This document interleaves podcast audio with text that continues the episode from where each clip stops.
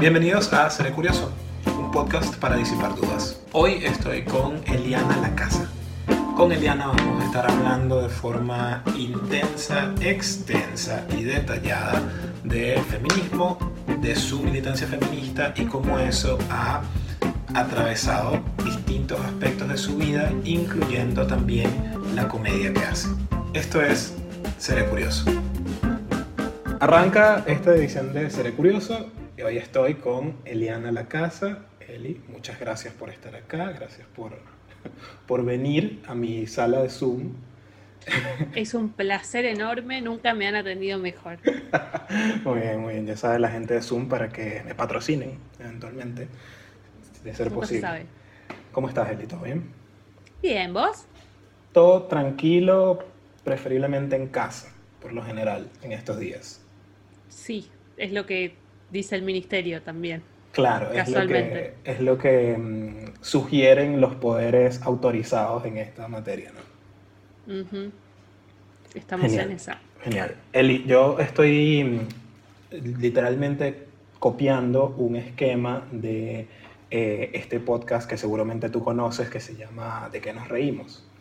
Eh, ¿Recuerdas el podcast de Escuela de pie? Exactamente. Eh, en el que el invitado o invitada del podcast se presenta para que quede descrito exclusivamente en sus palabras. Entonces, me gustaría que dijeras quién es Eliana La Casa. Eh, bueno, Eliana La Casa habla en primera persona, así que voy a cambiar ya a ese modo. Eh, soy mujer, soy comediante de stand-up, tengo otros intereses dentro de la comedia que no desarrollo en forma profesional. Eh, soy feminista, soy activista por los derechos de los animales. Okay, eh, parece que son cosas distintas, pero hay una rama del feminismo que es el feminismo antiespecista.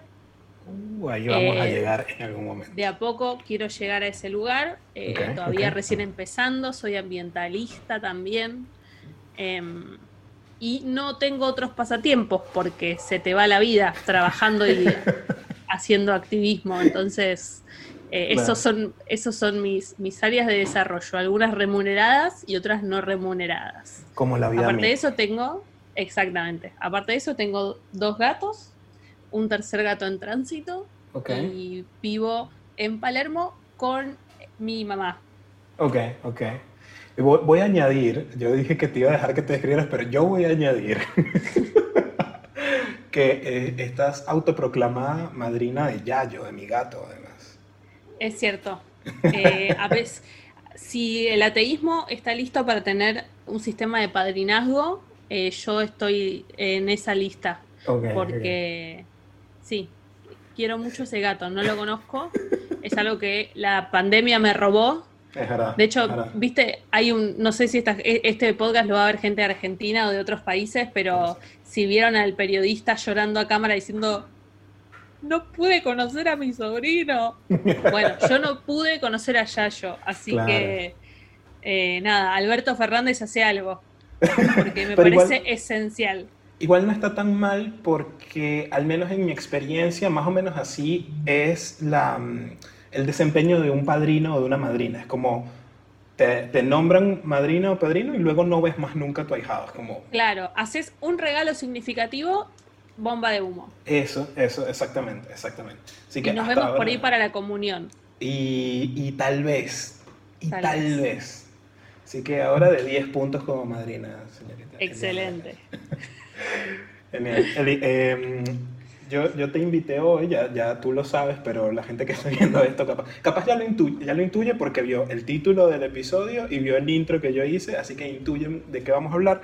Pero la idea es, eh, yo quiero hablar contigo de tu experiencia como comediante y como activista feminista, que además, por lo que veo mm, de, de ti en, en redes principalmente, es algo que eh, por, eso, por, eso, me atrevo a usar el, término activista, porque efectivamente veo que, que lo vives y lo, y lo comunicas eh, constantemente, estas, eh, esta postura que tienes, digamos, qué sé yo, ideológica, ética, moral, Em, creo que todas esas palabras van, van, por ahí. Va por ahí. Ok, ok. Este, entonces, nada, quiero, quiero, quiero o sea, saber eh, de, lo que manejas tú o cómo, cómo vives tú el feminismo, pero también desde, lo que es tu experiencia, ¿no? Eh, entonces, a mí me interesaría empezar por, ¿viste esta pregunta típica de, que le hacen a, las personas gays o lesbianas o algo? ¿Cuándo supiste gay? ¿Cuándo saliste del closet feminista? Algo así, es como, ¿hubo un momento o identificas un momento en el que, en el que entendiste o en el que, o sea, que entendiste que debías o que querías asumir el feminismo como una lucha o como un movimiento activo? O sea, hubo un momento que dijiste, epa, esto tiene que ir por acá. Creo que no es, no fue un día en particular, pero sí soy feminista de esta cuarta ola. Eh, si nos están viendo de otros países, en Argentina hubo un gran despertar feminista en el 2015. Eh, yo tengo 28, o sea, en el 2015 tenía 23. Em, en, Argentina hay una tasa bastante alta de feminicidios, que es eh, uno por uno cada 27 horas, y en el 2015 lo que sucedió eh, como acontecimiento histórico fue que em, no hubo más femicidios que de costumbre, sino que empezaron a llamar la atención cómo fueron comunicados en los medios esos femicidios. Porque durante el lapso de un mes hubo tres o cuatro femicidios que fueron comunicados en formas profundamente machistas y em, eh, culpabilizando a la víctima. Mm. Entonces, había etapas como Micaela, la fanática de los boliches, o em, la, eh, no tenía trabajo y salía hasta las 4 de la mañana, o qué hacía Pepita con dos tipos mayores de edad, y en un mes fueron como muchísimas y de hecho lo que pasó fue que eh, una sociedad que en este aspecto estaba bastante adormecida, eh, se sintió absolutamente mm, conmovida al punto de que hubo una manifestación autoconvocada eh, que se llamó Ni Una Menos, que básicamente pedía un, un parate a los femicidios. Y a esa manifestación fueron hombres, mujeres, niños, niñas, adultos mayores. Eh, estábamos todos de acuerdo. Creo que hubo muy poca, eh, muy poca gente que estuviera en contra de la marcha o que no terminaba de entender que esa marcha fuera necesaria. Claro, claro. De hecho, al día de hoy, eh, la palabra femicidio hay países que todavía no la utilizan. Y Argentina en eso es pionera. El femicidio está tipo, tipificado como un tipo de delito en donde la causa eh, del delito, o sea, la causa bajo la cual se comete ese delito es que el hombre siente eh, derecho por sobre el cuerpo de una mujer. Em, obviamente Ni Una Menos no solo tuvo impacto acá en Argentina, sino que eh, se convirtió en un movimiento que, que nos llegó a, todos en, en, todo el mundo. Eh, y em, genera la imagen de Argentina, claro, además lo que ha venido pasando en los últimos cinco años, genera la imagen de Argentina como un, un país o como una sociedad eh, muy feminista o muy orientado a la defensa de, de, los derechos de, de la mujer y de, y de, minorías en general, ¿no? Pero mm, lo que, lo que he podido ver más o menos es cuando, cuando ves como la historia un poquito más atrás de ese 2015, resulta que es como, no sé si todo lo contrario, pero más bien Argentina tenía una historia bien, bien complicada de, de, violencia contra la mujer y de, machismo estructural e institucional. Eh, ese 2015 fue como un, corte violento, o sea, o venía ya progresivamente pasando algo. Hay algo que es que eh, Argentina lo que tiene es una tradición muy fuerte de movimientos sociales. O sea, desde la ola de, inmigrantes españoles e italianos que tuvo en, en los 1800 y los 1900, Argentina fue uno de los primeros países de tener, en tener paros generales, por ejemplo, o en instalar eh, la jornada laboral de ocho horas. Entonces, el movimiento en la calle, el movimiento sindicalista, el movimiento de trabajadores, o anarquista o socialista, ya venían... Eh, llevando adelante una tradición de protesta social. Entonces eso está muy normalizado en Argentina. Entonces lo que sucede es que cuando aparecen otras causas, no hay dudas sobre hay que salir a manifestarse por esto. Es como las herramientas de visibilización política están súper arraigadas en la cultura argentina. Entonces, si bien yo sinceramente no conozco eh, de primera mano cómo estaba el movimiento feminista antes del 2015, porque yo no participaba, eh, sí había activistas, sí era un tema en agenda, sí había movimientos agrupados. De hecho, el Encuentro Nacional de Mujeres tiene... Eh, veintipico de años, no me acuerdo cuántos. O sea, hay un movimiento activo. Sí, hubo, se masificó exponencialmente a partir del 2015.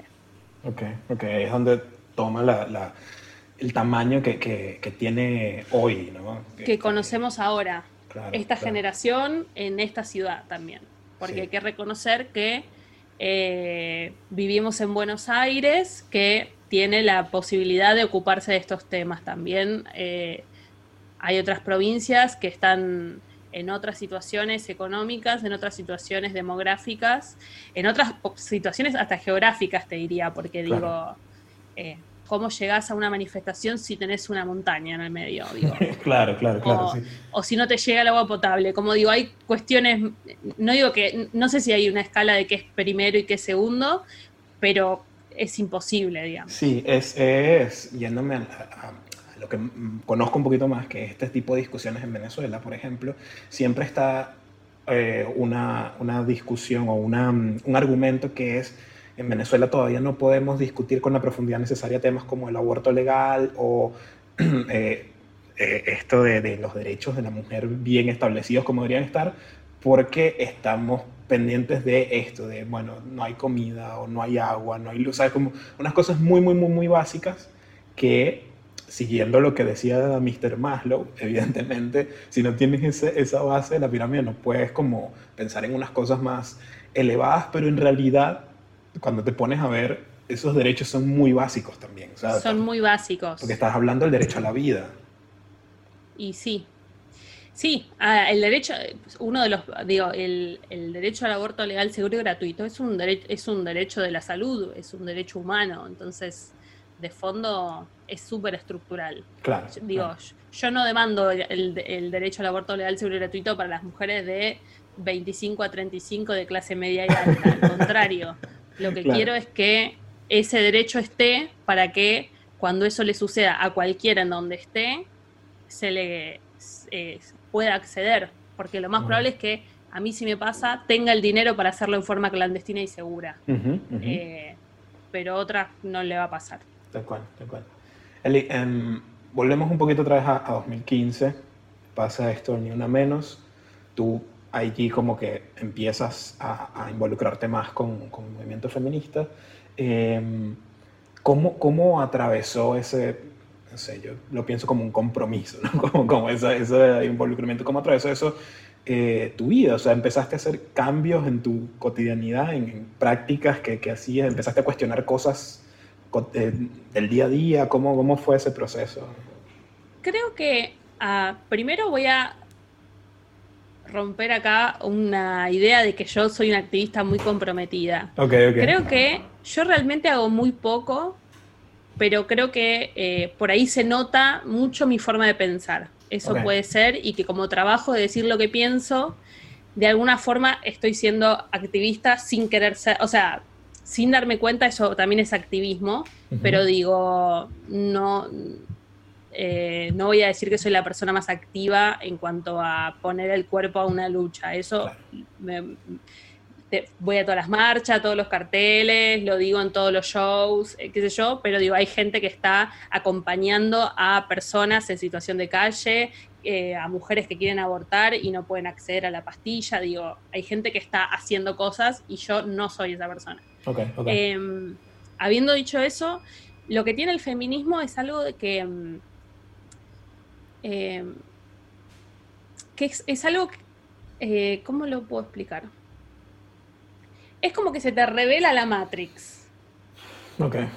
Es como, es como ir al CBC. Es como vos veías la puntita del iceberg y de pronto te empiezan a mostrar que abajo estaba lleno de una serie de cables que explican ese iceberg que para vos era lo normal. Y de pronto te das cuenta de que eso que para vos era lo normal no es nada normal, sino que eh, hay intereses, hay una agenda, hay em, construcciones sociales de lo que debe hacer una mujer, de lo que debe hacer un hombre, de cuánto debe ganar uno, de cuánto debe ganar el otro, de qué tareas debe desempeñar uno, qué tareas debe desempeñar el otro, qué tiene permitido y qué no tiene permitido. Em, y que inclusive esa idea de que vos tenías de que eh, esa idea que la constitución dice que los hombres y las mujeres somos iguales, vale verga. No. Eh, no hay otra. Lamentablemente, hoy en día la igualdad institucional, o sea, la igualdad en papel, es un obstáculo para justamente hacerle ver a la gente que esa igualdad no existe. Claro, claro. Se convierte en un, argumento eh, para, para, tratar de desmontarte lo que tú estás intentando visibilizar. Claro, se convierte en un vidrio polarizado que no deja que la gente vea lo que realmente está pasando. Claro, claro. Sí. Que, que, bueno, por ahí no es, no es algo ingenuo, es algo hecho, o sea, de, cierta forma está ahí y se mantiene como, como parte del poder por, por eso mismo, porque permite perpetuar estas estructuras que mantienen la desigualdad. Eh, sí. Ahora tú mencionabas esto de ver la Matrix. Eh, yo lo recordaba eh, cuando, empecé a leer temas de feminismo, racismo, privilegio, qué sé yo, en la universidad, que fue como, ahora no puedo dejar de ver esto. O sea, como, ahora ya lo vi y ahora no puedo quitarme, quitarme eso de cabeza. Ahora, yo, siempre he relacionado mucho el tema del feminismo con sus matices, con, su, con lo que sea, pero lo he, relacionado mucho con el pensamiento crítico. Y así fue como, así fue como en principio me lo, me lo describieron, me lo describió una, una, una, persona, una psicóloga en la universidad, fue como el feminismo se trata de hacer como una pregunta cuestionadora a todo, ¿no? Sí. Eh, no sé si por ahí, por ahí, creo, vamos, vamos igual. Ahora, en tu caso, ¿crees que el feminismo alimentó tu pensamiento crítico o crees que porque venías con algo de pensamiento crítico pudiste como abrazarte más al feminismo? ¿Cómo, cómo lo ves en tu caso? Creo que es una, o sea, se alimentan mutuamente. Creo, a ver, para que te des una idea, yo soy, eh, con todos mis privilegios, fui a una escuela privada laica de Capital Federal y quise fundar un centro de estudiantes en una escuela privada. O sea. Muy bien. Eh, de hecho, bueno, no sé si viste el último resumen de Falta Remate, que a los nueve años imprimí volantes en contra de las corridas de toros y después me enteré que en Argentina no hay corridas de toros. O sea, yo tenía una gana de protestar, pero que me protestaba encima. Ibas a fundar, un, un, circo de corridas de toros para poder protestar contra la corridas Totalmente, totalmente. Era como voy a protestar y después voy a leer, pero primero voy a protestar. o sea, yo tenía unas ganas de hacer justicia, eh, unas ganas de tremendas. Sí. Eh, y creo que digo, eh, para mí sí voy a decir que un primer momento fue ir a la universidad. Eh, yo hice nada más que el CBC, me iba a dedicar a la licenciatura de historia y abandoné, pero sí es cierto que los primeros... Mentira, en cuarto y quinto año del secundario también leí bastante, pero todo lo que tuviera que tener que ver con antropología, que uno de los fundamentos básicos de la antropología es eh, eh, la, antropología se dedica a dos cosas, a ver sociedades distintas y ver qué tenés en común y qué eh, estructuras y relaciones tenés en común con tu sociedad, con esa otra sociedad que vos no conoces, y ver lo raro dentro de la sociedad propia, como esas estructuras que uno da por normales y que probablemente, eh, digo, nada es normal, nada es natural, Todo es cultural y entonces, bueno, si podemos desentrañar de dónde vienen, podemos decidir si las queremos, no las queremos, si son justas, si son injustas. Y el feminismo es eso todo el tiempo. Es eh, ver, eh, es entrar a un lugar y mirar, no sé, entrar a un show de stand-up y decir, ¿por qué soy la única mujer? Eh, es preguntarte si te están pagando lo mismo. Es preguntarte mm, de ir a votar y fijarte en la, en la boleta cuántas mujeres hay en, para ser tus representantes. Es, em, es eh, leer cómo comunican los medios y decir como por, eh, una mujer fue asesinada a causa de feminicidio. No. Eh, un señor asesinó a una mujer. Como el sujeto acá es el asesino, no como una mujer murió en manos de. Encima del feminicidio, ¿sabes? Como que cayó accidentalmente sobre un. Claro. Sí, sí, sí. Eh, entonces, las dos cosas son como. Digo, hay un montón de mujeres que ejercen todo el tiempo el feminismo y por ahí no nacieron con una mente crítica, pero a través de la, de la militancia lo, lo, vas adquiriendo. Y por supuesto que si tenés una mente crítica, el feminismo va a llegar a tu vida. No hay forma de que no llegue. Sabes que me, me, pasó hace, hace poco que iba a participar en un show online eh, de unos comediantes venezolanos y me pasaron el flyer y eran todos hombres. Y lo vi y dije, está mal. no, no, puede ser que no haya ningún... Y, mientras iba pensando, como, me da risa porque lo que pensé fue, ah, ahora soy feminista. ahora ya, ya Argentina hizo su trabajo conmigo. Otro problema más. Sí, Tengo que replantearme esto también. Eh, pero, pero eso, e, ese, ese, tipo de cosas como... O sea, al final me gusta porque va, va como minando y se vuelve algo automático, que uno está cuestionando todo el tiempo, que al principio, por ejemplo, una de mis angustias es, ¿cómo voy a vivir cuestionando todo? Y es, bueno, sí, eh, por ahí hace falta que estés viviendo cuestionando todo. Te volvés una persona pesimista, eso hay que reconocerlo. Claro, claro. Eh, yo creo que si, no sé, en mi caso soy feminista, ambientalista y atea, y el mundo es un lugar horrible. y sí.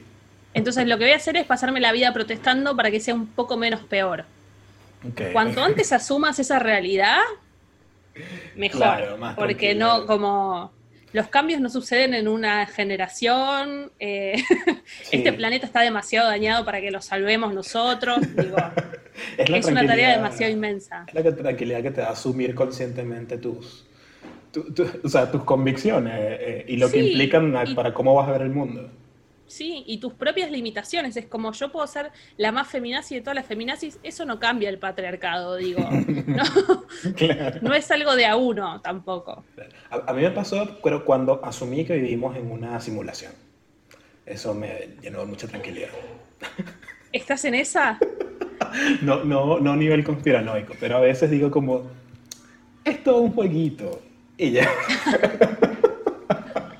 eh, estoy un poco de acuerdo en el sentido de que sí creo que estamos como, em, digo, si el, si el, planeta Tierra es Game of Thrones, nadie que yo conozco está en ninguna de las tres casas que mueven un peón, digamos. somos, digo, yo, vos, toda la gente que conozco, somos uno de esos que terminan empalados en una guerra que no saben ni por qué están peleando. Eso estoy re, sí. Tal cual, tal cual, tal cual. Pero Eli, em,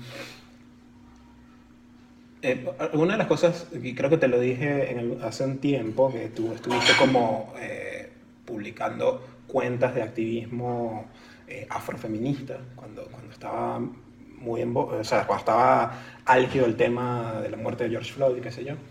Em, y, y, a veces, o sea, siempre veo que vas publicando cosas en redes, que hay unas cuentas que veo y luego, bueno, me quedo, me quedo leyendo porque tienen contenido interesante, que a mí, por ejemplo, en este caso, no sé, a mí se me, se me fundió el cerebro, no sé, y me cuesta mucho sentarme a leer un libro, o sea, sentarme y, y leer. Pero si me pones un post de Instagram con 10, eh, o sea, 10 bullets de por qué no, o sea, por qué tal palabra es transfóbica, por ejemplo, puedo, o sea, se me hace más fácil de digerir e incluso después anoto la fuente y, y capaz voy y leo.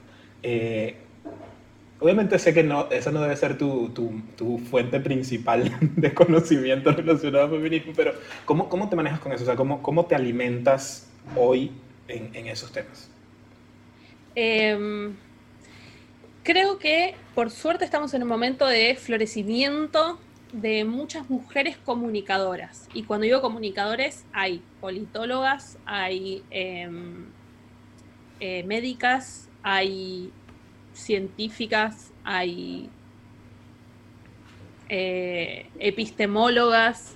Eh, entonces, el feminismo es algo que atraviesa la comunicación. Entonces, hay un montón de cuentas para seguir de un montón de mujeres que publican libros, que además mantienen actualizadas sus redes sociales, o sea, que tienen posteos en Instagram, tienen posteos en Twitter. Entonces, por ahí, desde las empezaste a seguir en Twitter, te gustó, te gustó, te gustó, y es mucho más fácil que vayas y te compres ese libro. Claro. Em, yo creo que a, mí hubo un par de libros que me resultaron como claves porque me organizaron el, el pensamiento, digamos, hay algo que es que las redes sociales son un caos, entonces, no sé, vos un día leíste que la palabra boludo es racista, bueno, te quedó, perfecto. Eh, otro día leíste que em, la gente bisexual experimenta una doble discriminación de parte de la, comunidad gay como de las personas heterosexuales. Ok, te quedó.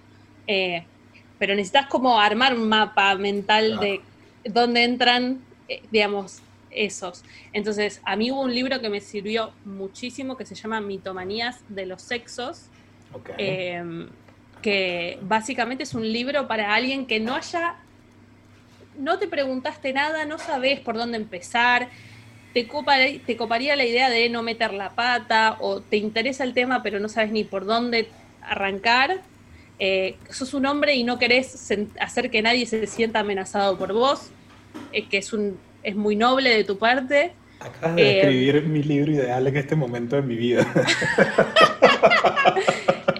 quiero que nadie se siente violado por mí, perfecto, es un gran punto de partida para tu militancia.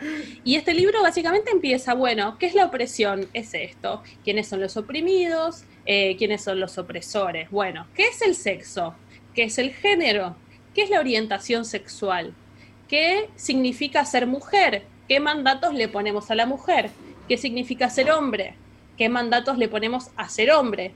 ¿Qué cosas le dejamos socialmente hacer a los hombres y se las festejamos? ¿Y qué cosas no le dejamos hacer a los hombres y se las eh, castigamos socialmente? Lo mismo con la mujer. Y eso después empieza a explicar un montón de otras cosas y ahí entras al libro número dos.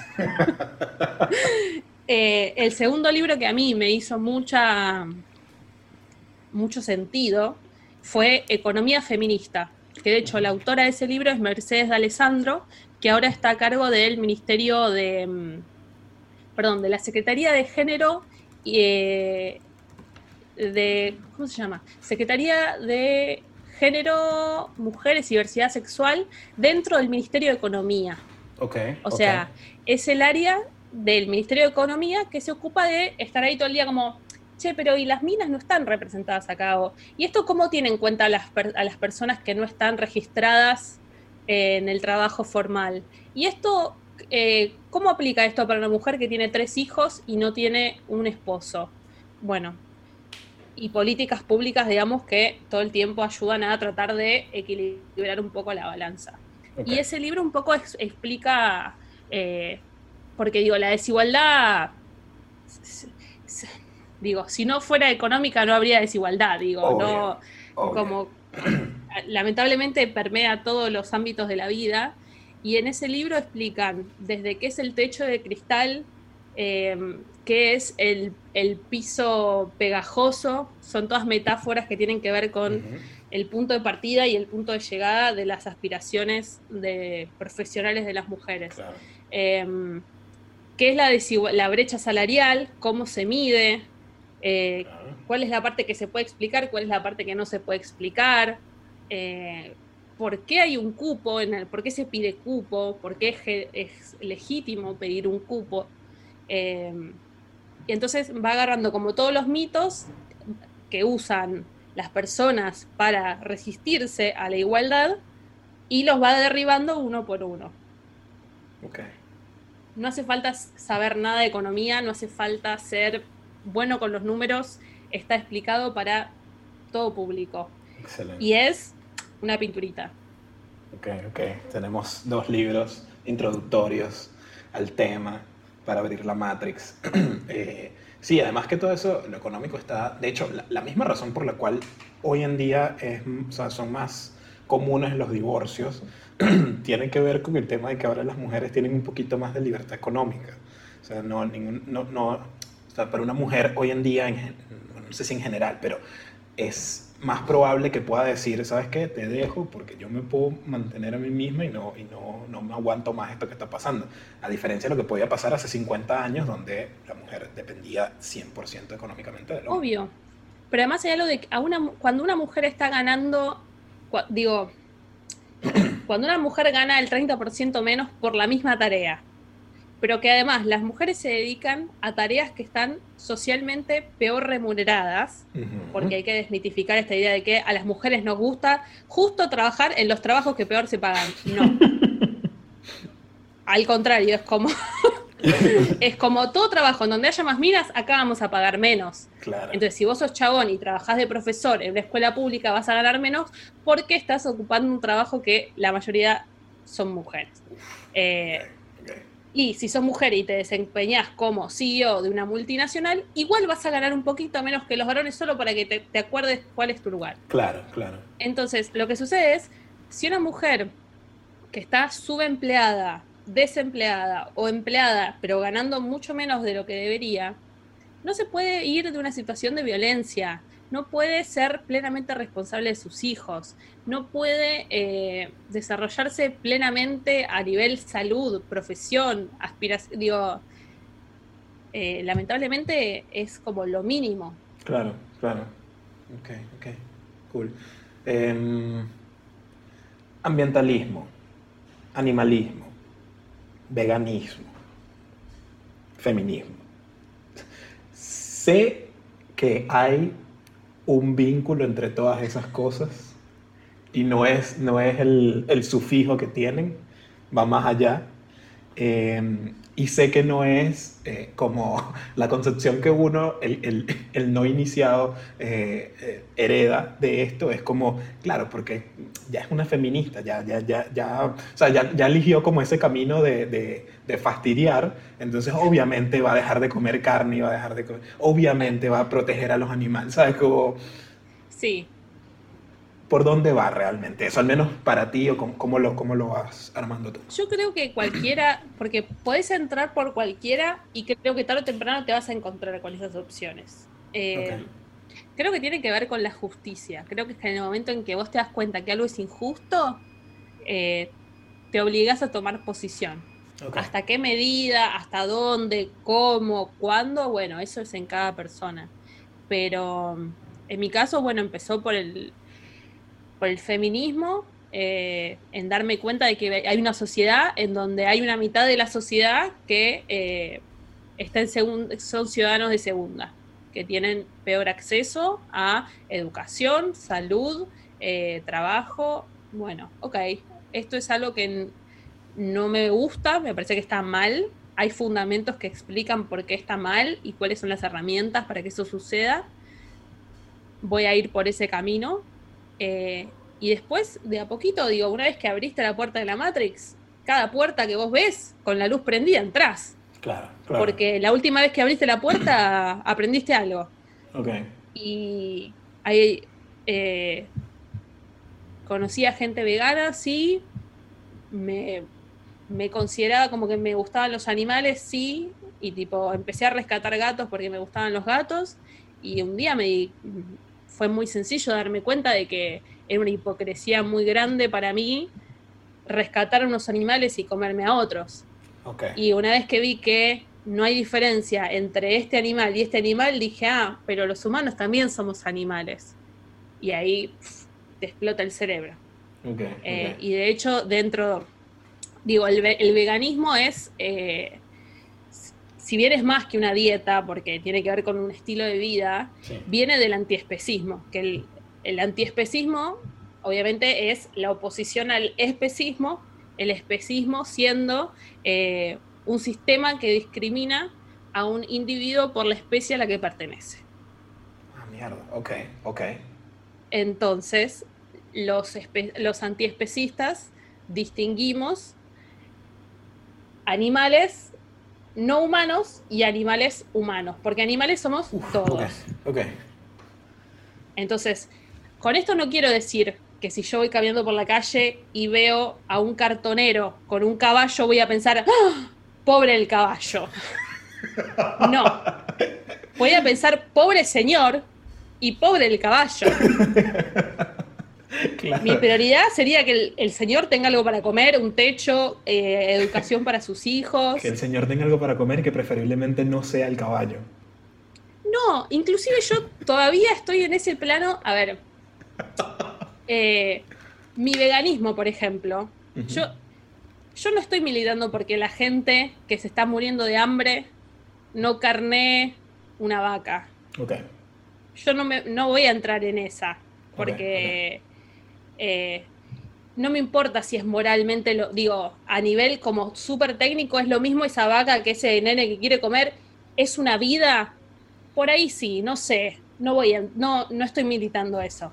Lo que, lo que yo personalmente, Eliana, milito es que si vos tenés un sueldo por encima de la media, vivís a tres cuadras de todo acceso a todas las todos los alimentos, ya sea vírgenes o procesados de origen vegetal, no tenés excusa para no estar haciendo ese cambio, digamos. Eh, porque es más barato, porque es más saludable, porque eh, tenés la opción, porque sabés que existe, porque los posteos están en Facebook, porque está el especial en Netflix, porque está tipo, es como, esa es la gente que quiero convencer primero. Claro, claro. Después iremos a, eh, eh, no sé, a lo más profundo de La Pampa. A La Pampa. Claro, claro. Pero una, una batalla a la vez ni siquiera es por una batalla a la vez, tiene que ver con eh, eh, quiénes, se pueden permitir, como digo, hoy, hoy en día, tener todas tus necesidades cubiertas es un privilegio. Entonces, tómate el trabajo de, de mirar qué puedes hacer con, todo eso que ya tenés. Eh, a una persona que está peleándola para comer, para ir a la escuela, Sí, ahí, no, no, le puedo pedir. No, estás ganando absolutamente nada ahí de... No, y a esa, a esa gente lo que hay que llevarles es soluciones, no problemas. Claro, obvio, Entonces, Al, al, cheto que es amigo mío, que quiere ir a comer un asado y pagarlo 1.500 pesos, bueno, sí le voy a, lo voy a hacer preguntas y lo voy a poner en problemas. Por el contrario, a un nene que vive en Entre Ríos, que va a una escuela rural y que se está muriendo de cáncer por el glifosato, lo que hay que hacer es llevarle alternativas. Obvio. Entonces, lo que hay que hacer es generar un proyecto de ley de alimentos agroecológicos, que entonces lo que hagan es que esas grandes corporaciones que contaminan nuestro suelo tengan que pagar una tasa de impuestos altísima y que los trabajadores que eh, trabajan la tierra por un salario justo y con eh, pesticidas que son naturales, que no dañan el medio ambiente, tengan un acceso más justo a esa tierra y que ese sea el modelo agro de la Argentina. No le cargo la responsabilidad al nene de Entre Ríos. Obvio, porque no puede con eso. no, no, es responsabilidad tampoco. Ahora, si eh. vos vivís en Capital Federal, acompañame a la marcha por el modelo agro. Como ya saben, cuando, cuando Eliana organice la marcha por el movimiento agro, están todos invitados e eh, intimados a participar. Por supuesto. Genial, Eli. Em, ahora que hablabas del, antiespecismo y del especismo, recordé precisamente también cuando estaba el tema, cuando fue la muerte de, George Floyd y de. Eh, ay, se me olvidó el nombre de la chica, Briona. Taylor. Taylor eh, hubo, se, viralizó un tweet de una muchacha que decía algo así como, pasa que no, no, sé cómo hacer la, la traducción de, de, inglés a español que suene como lo decía, pero decía como, como persona vegana estoy, eh, estoy muy a favor de, de, de, mantener o de preservar la vida de todos los, algo así como que los seres que sienten.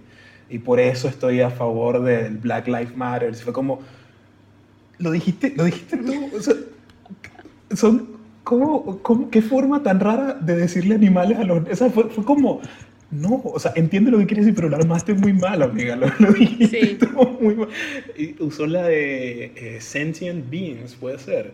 O algo ¿Cómo? Así. Eh, seres que sienten, no recuerdo cuál es la ah. palabra en inglés. Sí, es, no, no, no, la tengo igual, ¿eh? No... Y son, pero, pero me da risa porque sonó muy como... También me gustan estos animalitos, así que los, yo no estoy a favor de Sí, ellos. no, y aparte una pésima elección de palabras porque digo... Eh, justo estás hablando de la comunidad negra, es como. Es, es justo un. Justo un colectivo en el que no puedes usar la palabra animal. No. Porque, porque, digo, tiene otra connotación. Históricamente, la comunidad negra, digo. Sí, la, han, las han vivido todas. Entonces. Eh, no, no, pero digo, justamente la palabra animal, lo bestial, claro. lo, sí, sí, sí.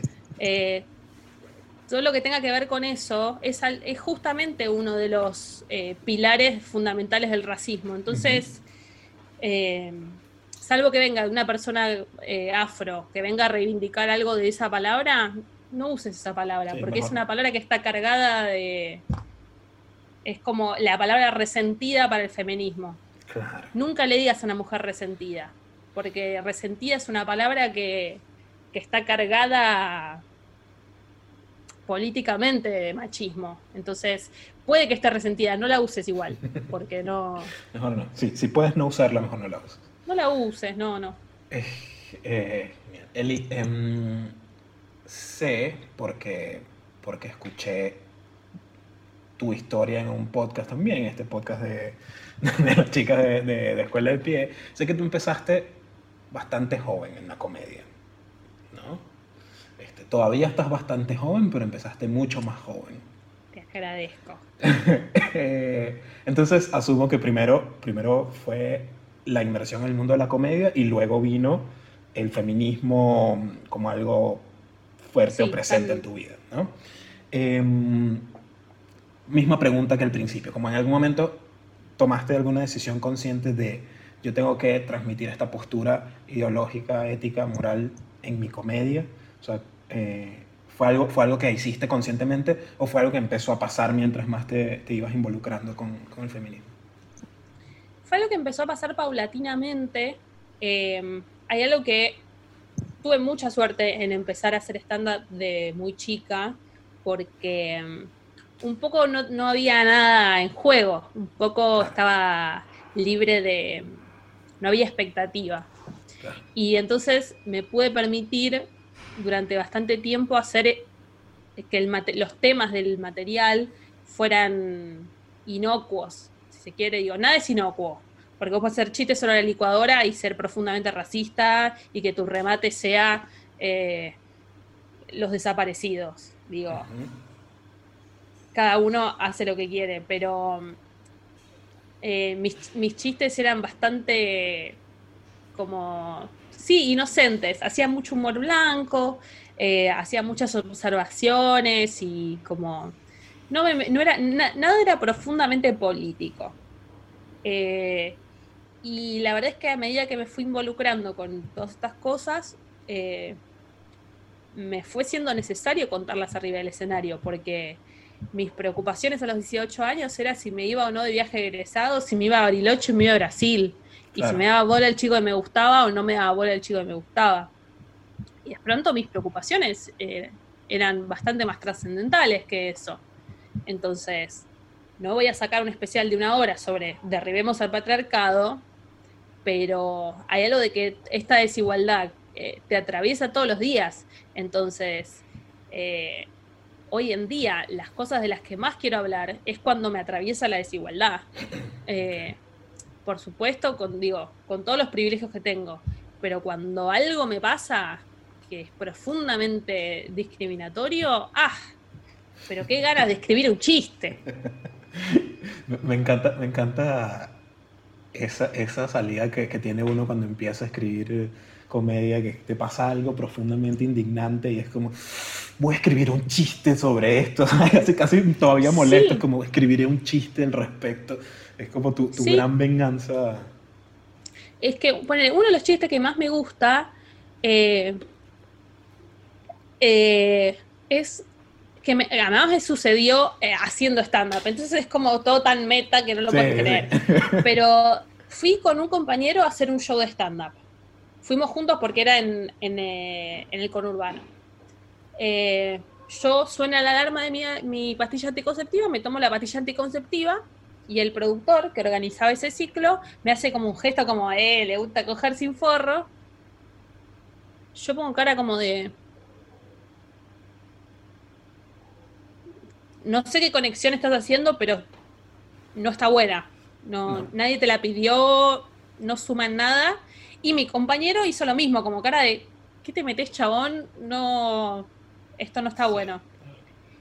Y yo después hago el show, el pibe hace el show, nos vamos, está todo bárbaro. Y en el auto, mi compañero me confiesa que mientras yo actuaba, el chabón le dijo, che, te pido mil disculpas, no sabía que te estabas cogiendo a ella.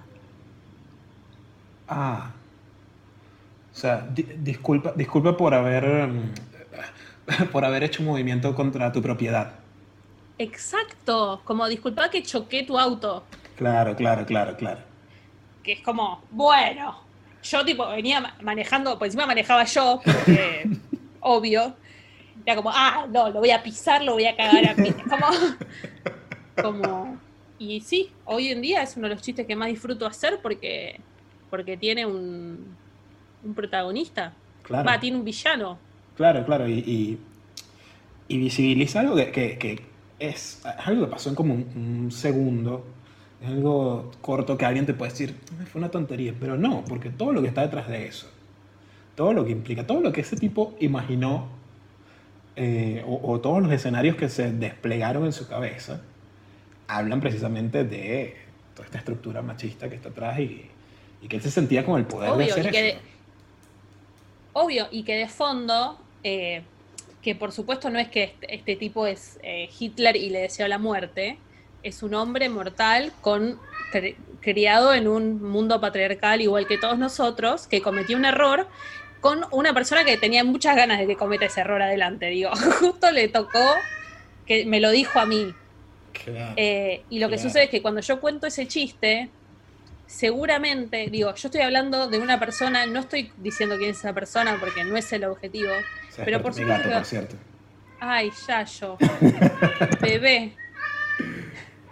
Eh, por supuesto que va a haber gente en el público que va a decir como, uh, eso es algo que yo diría. Claro. Entonces, yo no te estoy diciendo, ¿qué onda todos los tipos que son unos misóginos de mierda? Que, que que hacen estos comentarios de mierda. No, yo digo, a mí me pasó esto, un señor me dijo esto, qué problemón, ¿cómo le explicamos a este señor que lo que hizo está mal? Entonces, bueno, el que se quiere sentir interpelado se siente y el que no se ríe de un pelotudo que se portó mal. Listo, tal cual como, hecho. Tal cual como pasa con cualquier otro chiste en el que alguien se identifica, alguien no. Pero siento que, mm, eh, a ver, lo veo acá en Argentina tal vez no lo veo tanto, tal vez también por, por, el, por el círculo, por los comediantes con los que he tenido relación yo, es como que ya están en, otro, en, otro, en otra posición con respecto a todos estos temas eh, del feminismo, em, pero por ejemplo lo veo cuando, cuando veo los comentarios de, de, gente en Venezuela que capaz no ha tenido, no ha pasado por todos estos movimientos. Eh, es como si la gente, tanto público como otros comediantes, se sintieran medio amenazados por una mujer que se para en el escenario y dice, hey, pasa esto. Entonces es como, no sabe hacer chistes de otra cosa. O eso no da risa porque lo que está haciendo es eh, eh, aleccionarnos y no está haciendo un chiste. ¿no? Em, te, encontraste, te encuentras con eso? ¿Cómo, cómo, cómo lidias con eso? Em, ah, tengo, tengo para una charla de una hora y media. Eh, a ver, yo creo que todo lo que decimos es político, todo. Yo creo que por eso el lenguaje inclusivo está bien. A veces lo uso, a veces no lo uso, pero me parece bien que el que quiera usarlo lo use, pues está visibilizando una situación y el que quiera visibilizar, que visibilice.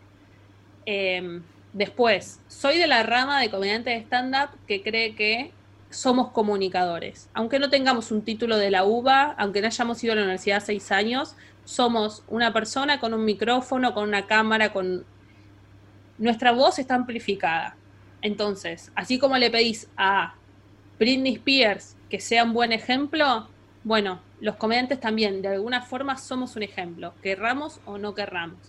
Entonces, eh, creo que en el discurso que tenemos tenemos que ser particularmente minuciosos en lo que estamos diciendo con lo que con los chistes que hacemos. Em, después, eh, soy de la escuela de que siempre golpear para arriba y nunca golpear para abajo. Eh, y un, condimento extra que es tratar de hablar de la experiencia propia.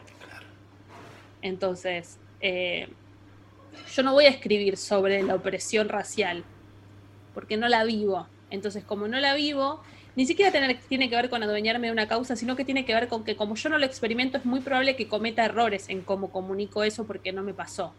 Entonces me puedo solidarizar, eh, puedo criticar a alguien que está siendo racista, porque es mi trabajo como aliada, pero de ninguna manera yo voy a hacer chistes sobre eh, raza, eh, ni a favor ni en contra, digo, es como no es mi, no es mi tema. Claro, claro. y, y además soy de la escuela de que hacer reír es el piso, no el techo. Ok, ok. Entonces yo creo que hacer reír como comediante es lo mínimo necesario para ser, para ser comediante. Si no, no sos comediante, no sé, estás probando, estás, sos amateur, sos... Si no, sos eso, una charla TED, sos un excelente comunicador. Punto. Puedes probar como trovador. Exactamente, te puede ir bárbaro. Eh, ahora, fantástico, hacer reír, perfecto, buenísimo. ¿Y ahora qué? Eh, y creo que si ahora y qué, eh, o sea, es el infinito, no hay un techo a la hora y qué. Entonces, a mí me pasa con lo que tiene que ver con causas sociales que todo mi discurso está atravesado por eso. Entonces, hay situaciones en las cuales yo concretamente quiero visibilizar algo, como fue esta situación con este pelotudo. Y después hay algo que si yo me pongo a hablar sobre las vacaciones, y mis vacaciones están atravesadas por todas estas situaciones que me pasan. Porque yo me doy vacaciones y no como pollo, eh, como choclo, eh, porque eh, no, compro en marcas que en, marcas que no que no miden el impacto ambiental. Porque no, digo, hay un montón de cosas. Entonces, por eso probablemente mis vacaciones sean distintas que las vacaciones de otras personas. el momento en que yo no tenga un chiste, eso no lo voy a contar. Eso lo tengo clarísimo. Claro. Porque si no, es bajar línea. el mensaje puede estar buenísimo, pero no es el lugar. Pero no, está, no estás cumpliendo el requisito mínimo necesario, que es hacer reír. Y además, soy profundamente consciente de que existen tantos prejuicios sobre una mujer arriba del escenario, una mujer contando chistes, una mujer eh, ejerciendo un poder que socialmente se le quitó por completo, que cualquier error que yo cometa no se va a dejar pasar. Claro, claro. Entonces, eh, si yo tengo un mensaje que está buenísimo, supongamos, eh, las mujeres cobramos un 30% menos por igual tarea, si yo lo cuento sin un chiste, lo más probable es que odien ese mensaje. Obvio. Porque estoy en un en contexto en donde les estoy diciendo vamos a contar chistes y yo te estoy haciendo un sándwich de comedia con mensaje en el medio y de pronto te di relleno solo. Claro. Entonces te rompe las pelotas porque te estoy dando un mensaje y no te estoy dando los chistes. Sí. Y entonces, claro, porque las mujeres no son graciosas. Entonces, ¿por qué yo vine a esto y por qué la voy a escuchar a ella? E, exacto. Entonces es como, ay, qué pesada. Claro. Claro, pero el tipo que estuvo cinco minutos antes hablando de por qué le molesta quedarse solo con su hijo, eh, o hacerse la paja, o diciendo que, que, le pasa a las mujeres que no, que no le dan bola en Tinder. Eh, entonces, no, está bien. Es, que hay un montón de herramientas del patriarcado eh, que son tremendas eh, y que están súper visibles en la comedia. Por ejemplo, un hombre que no es gracioso, si vos vas a un open mic y hay un tipo que no es gracioso, es ese tipo no es gracioso. Si vos vas a un open mic y una mujer no es graciosa, es las mujeres no son, graciosas. Em, una mujer habla de menstruación y está haciendo humor femenino. Un hombre habla de hacerse la paja y hace esto, y eso es humor. Eh, sí, es más, creo que en, individual también, un hombre que le va mal en un Open, le fue mal esa noche. Pero una mujer que le va mal en un Open es que ella no es buena, o todavía no. Exactamente.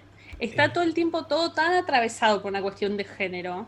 Eh, y una vez que la ves, no la ves, o sea, no, hay vuelta atrás. Sí, sí. No, Yo, yo, estuve por mucho tiempo en esa, en esa, en esa posición de que las mujeres no, me parece que no son graciosas.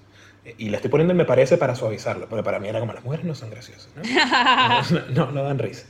Este, luego empecé como a, a, a, verlo, a revisarlo, y eh, había llegado a una conclusión que era como, es que hablan de cosas con las que yo no me identifico. Entonces es como, ok, ok, pero entonces, ¿por qué te da risa qué sé yo, cuando un comediante habla de su experiencia siendo padre, si tú no eres padre de nada, tú no te identificas con eso. Entonces, como, claro, ahí está. ha, sido, ha sido un trabajo. Empatía. Exacto.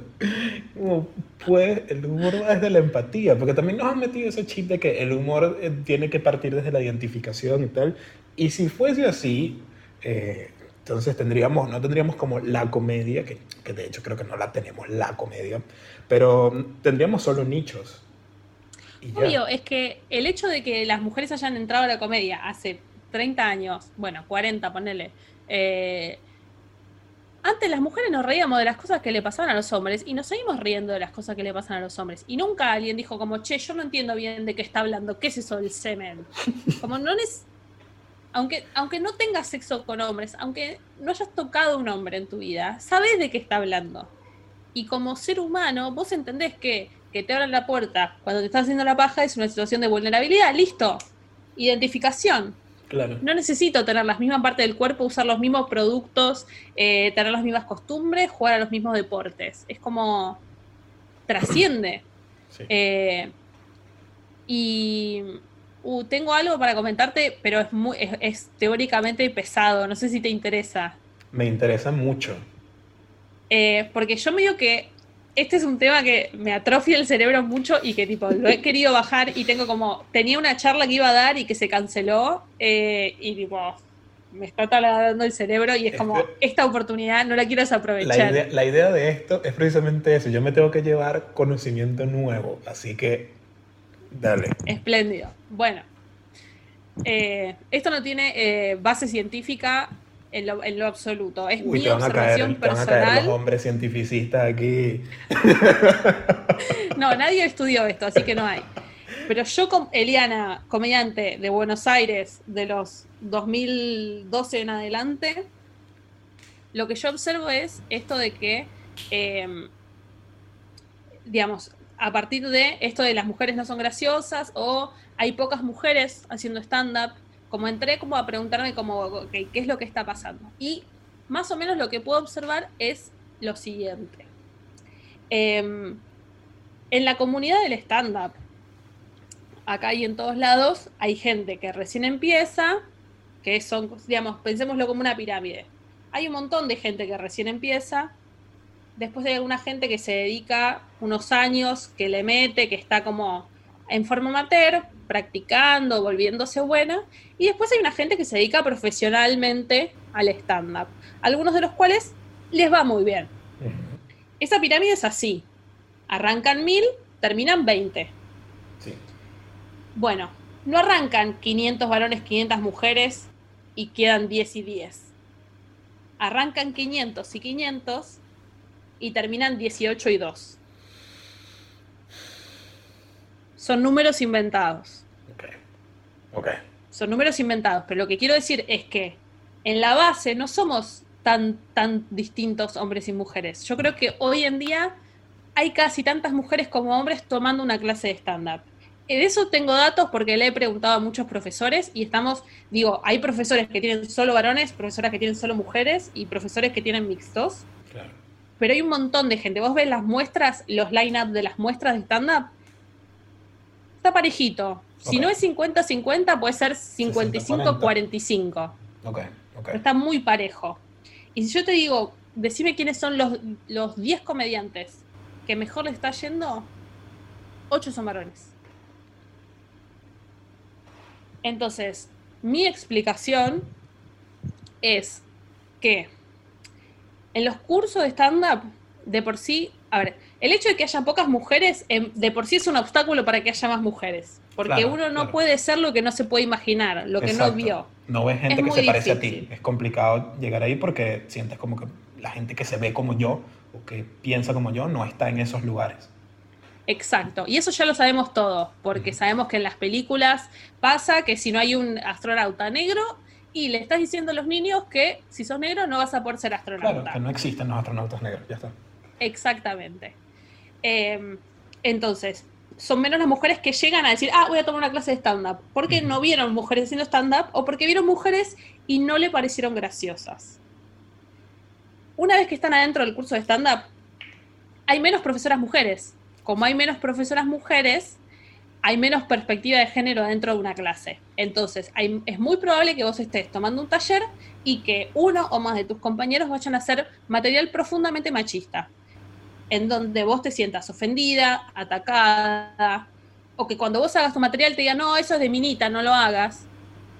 Todas esas son, eh, ¿cómo decir? Coladores que tenés que pasar, coladores de frustración, de violencia, que tenés que atravesar, que nadie te dice, para después dedicarte en forma amateur al stand-up.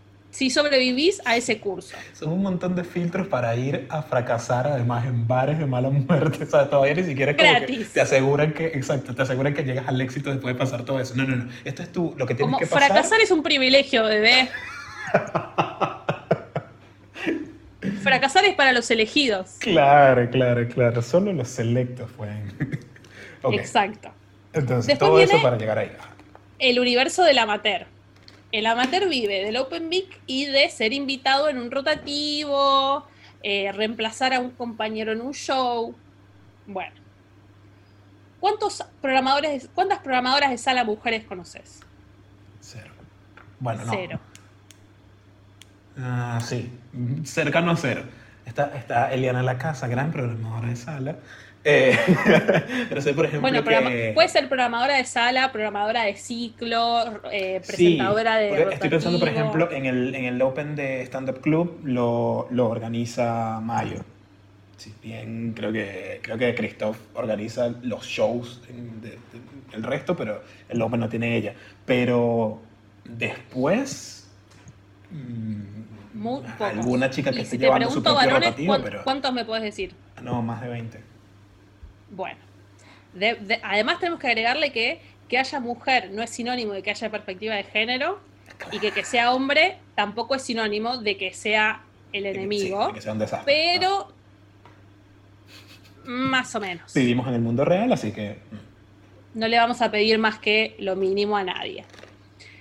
Entonces, ¿qué pasa? En los Open Mix, el programador de sales varón, es muy poco probable que se dé cuenta de que hay pocas mujeres en su line-up ahí vienen los prejuicios de las mujeres son menos graciosas, o las mujeres hacen humor femenino, o eh, hay que presentar, ¿quién es el efectivo?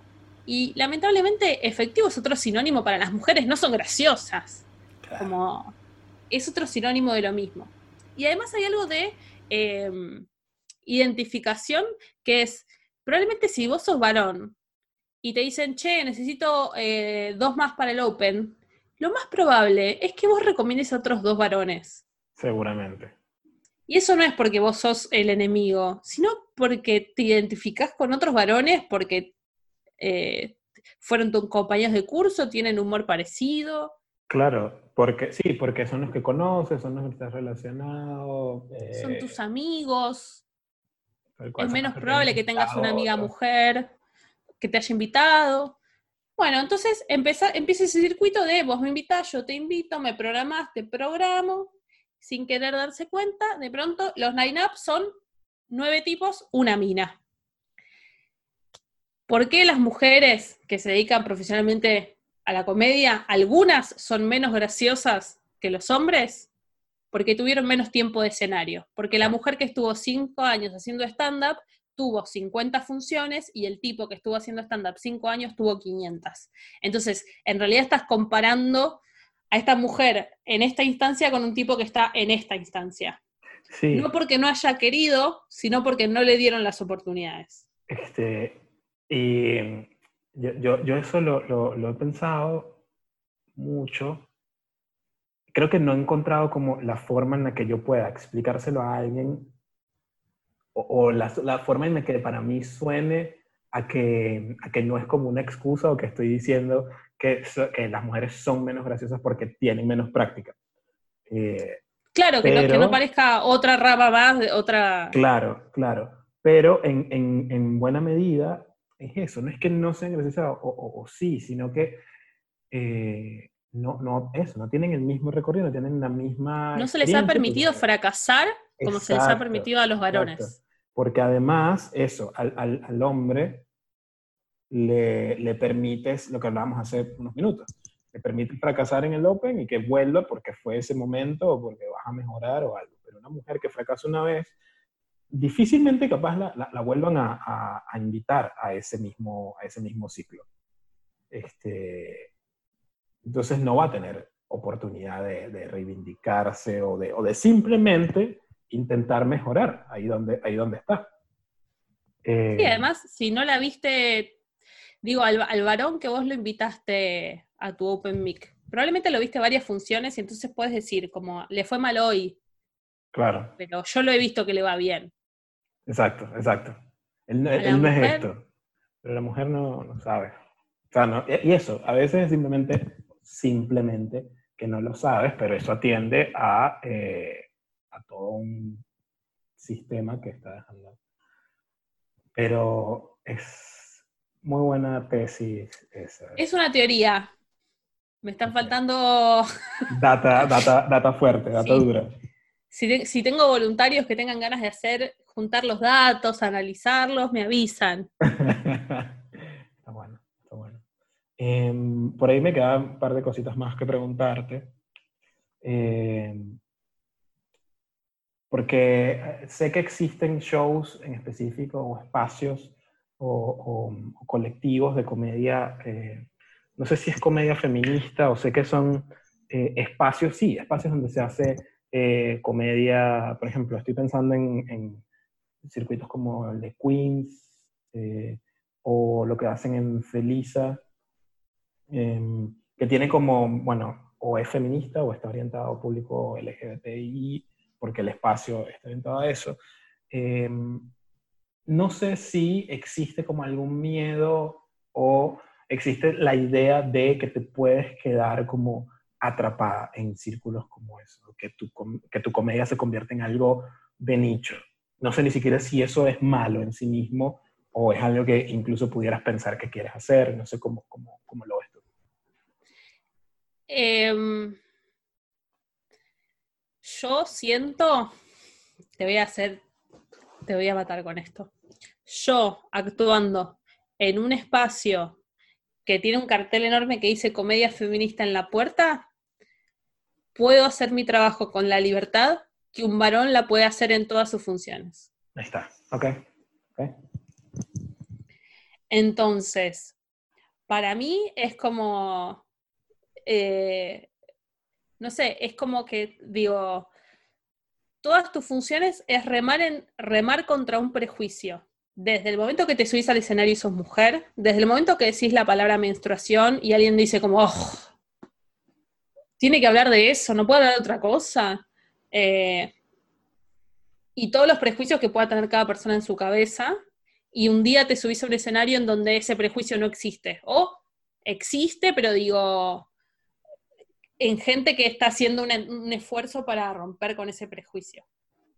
Entonces, creo que son espacios, a ver, en un mundo donde no existe el machismo, en un mundo feminista, en un mundo igualitario, esos espacios no hacen falta, no existen, no tienen, serían como una discriminación innecesaria. Ahora, como el mundo es este lugar horrible en el que habitamos todos y en el que somos sujetas de violencia todo el tiempo, esos espacios funcionan eh, un poco también porque es el lugar donde te, te puedes preguntar, podés ir y decir como, yo estoy fracasando porque mis chistes son malos, o estoy fracasando porque la gente tiene un prejuicio en la cabeza y no tiene ganas de reírse de estos temas o, de, no, no quiere que yo sea la comunicadora de este tipo de chistes. Entonces, un poco sirven como... Te destapan un manto, es como, bueno, a ver, contá los chistes y ahora vamos a ver si de verdad funcionan o no funcionan. Claro. Eh, lamentablemente quitándole la dificultad extra que tienes en otro, en otro espacio. Es como que estabas entrenando con pesas de 20 kilos en la espalda y de repente las quitas y es como, ah, ah tengo un mundo de posibilidades ahora. Claro. Em, y sí creo que hay algo de que, a ver, si uno eh, tiene un circuito en donde actúa mucho en esos espacios, uno se olvida que el mundo no es así no, es que se olvida, pero digo, te acostumbras a actuar con un público a favor. Claro. Ni siquiera a favor, sin prejuicio, porque a favor es otra cosa. A favor es si vos sos un Instagramer y tenés 200.000 seguidores y te pagan la entrada para ir a ver tu show. Ese público no tiene prejuicio, tiene prejuicio positivo. Asume que vos sos lo mejor que le pasó en el mundo. Em, ahora, si vos te acostumbras a que reciban tus chistes sin prejuicios, es posible que un día te subas a un open mic en otro lado y que te vaya un poco peor. No me parece mal, digo, es como, ojalá tuviera la posibilidad de sufrir eso, de, que haya tantos espacios inclusivos al punto de que yo me malacostumbre a que no me prejuzguen por mi género. Uf, qué mundo maravilloso. Ojalá me pudiera permitir eso. Después hay un segundo plano que tiene que ver con a quiénes quiero que llegue mi mensaje. Porque yo te digo, yo, por ejemplo, a mí de lo que más me interesa hablar es de la injusticia. Entonces, sí, obvio que las personas que son víctimas de esa injusticia se van a reír con mis chistes. Yo no cambio nada contándoles a gente mis chistes. Lo hago por entretenimiento porque me divierte, porque nos gusta, porque hay que poder divertirse un rato sin estar oprimidos. Ahora, mi militancia es contar esos chistes y que se ríe el opresor. Ese es el desafío. sí, y para eso necesitas tener el acceso a estos otros sitios. Y la destreza, la técnica para que tus chistes sean tan graciosos que se puedan olvidar de todos sus prejuicios. Claro, claro. Cuando a vos, una persona que está en contra del aborto, se te, se te ríe un chiste del aborto, es un gol de media cancha. Claro, claro. Porque... ¿Sabes que a mí me está pasando em, con chistes que estoy escribiendo últimamente sobre eh, tema racial, qué sé yo? Que mm, estoy como... Ay, típico de, negro eso. Sí, ¿no? No salen de ahí, no, no saben escribir más nada. ¡Qué pesados! Pero si la esclavitud se terminó hace un montón, ¿por qué siguen con esto? Deberían avanzar. Ellos, ellos mismos están poniendo los límites. Si hay, ah, un presidente negro, ¿qué más quieren? Eh, estoy escribiendo estos chistes y yo estoy tratando de hacerlo conscientemente, haciendo algún tipo de crítica, tratando de señalar algo que estoy viendo que está mal. Y la gente, o sea, escucho gente reírse, pero entonces me quedo con el tema como, se está riendo porque creen que yo estoy diciendo algo racista, o sea, que me estoy burlando de, mí y de ser negro, o porque de verdad les dio risa lo que hice. Entonces me, me quedo tres y media de la mañana en mi cama pensando como, les estoy dando más comida para que se sigan riendo de lo que no quiero que se rían, o, o estoy logrando enviar algún tipo de mensajes. ¿Quién soy? me, queda todo. Es re difícil cuando, cuando escribís un chiste y a vos te parece muy gracioso, pero no sabes si la gente está adentro de tu chiste o está se está riendo del otro lado. Es difícil. Eh, es algo que igual se. En un momento se resuelve, o sea, eh, es una cuestión técnica. La, no, lo vas a sufrir para siempre, porque digo, por ahí, por ahí ese chiste hay que cambiarle una palabra, por ahí ese chiste eh, tenés que contar un chiste anterior que establezca quién sos vos y de qué te estás riendo, para que ese chiste funcione de la forma que vos querés que funcione. Claro, claro. Em, y después hay algo, después hay mucha muletilla, digo. Yo hay, tengo muchos chistes que tienen una fuerte carga feminista, y en el medio digo pija muchas veces, sin vergüenza. Yo sé que es una muletilla, yo sé que es un, es un atajo, que es un recurso fácil. Eh, pero, pero a veces... Pero bueno. Yo, uno, uno de mis profes que tuve de, escritura creativa, él, en algún momento estábamos analizando algún texto y decía, bueno, porque esto cae en un lugar común y qué sé yo, pero lo bonito de los lugares comunes es que nos podemos encontrar todos ahí. Así que no está tan mal usarlos de vez en cuando, o para que puedas traer a todo el mundo la misma imagen, a la misma escena, qué sé yo, pero no te, quita el sueño cuando sientes que la gente no sale de ahí. Eh, ya, ya, para ir, ir cerrando, Eli, me gustaría saber cómo es tu em, perspectiva de la comedia siendo feminista, pero como tu consumidora. Em, porque em, pasa mucho eh, que desde los distintos activismos, o no sé si pasa mucho, yo paso mucho tiempo en Twitter y Twitter daña la percepción del mundo real. ¿sí? Exacto. Entonces, me hace creer que hay como un montón de gente eh, muy, muy fiel a distintos movimientos, atento a cualquier chiste que pueda surgir para cuestionarlo, ¿no? Y por un lado, mi cabeza es como, no está mal, pero también por otro está también mi cabeza de capaz de comediante todavía o sea, principiante dentro de, dentro de todo, que es como tengo todavía esto de, de, proteger el grupo en el que creo que estoy empezando a pertenecer, ¿no? no, no, saben nada de la comedia, eh, ¿cómo, cómo, cómo, ¿Cómo lo vives tú desde el lado del, del consumidor de comedia? El tema del activismo y lo que ves. Em, yo, eh,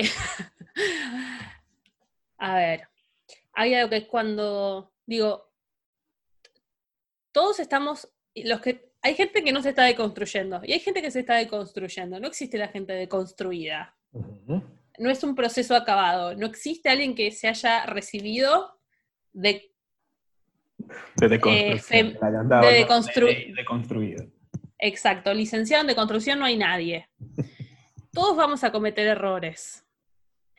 Entonces, para mí es bastante fácil darme cuenta cuando algo viene eh, desde una buena intención y se cometió un error, de la ignorancia absoluta de un tema y cuando hay malicia.